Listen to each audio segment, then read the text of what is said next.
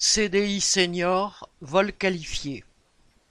Dans le cadre des négociations entre patronat et syndicats sur un prétendu pacte de la vie au travail, entamé fin décembre, les organisations patronales ont proposé le 15 février la création d'un CDI senior.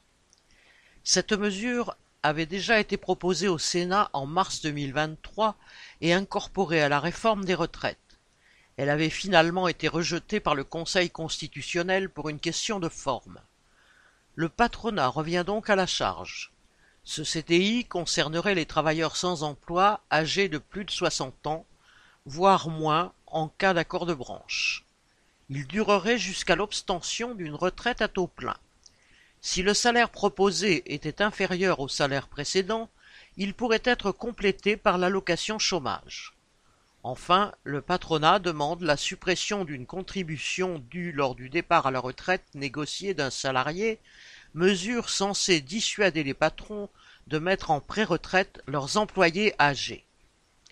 Donc, le patronat veut pouvoir licencier à l'amiable à moindre coût et réembaucher ensuite en faisant payer une partie du salaire par les caisses de chômage, c'est-à-dire par les cotisations des travailleurs eux-mêmes.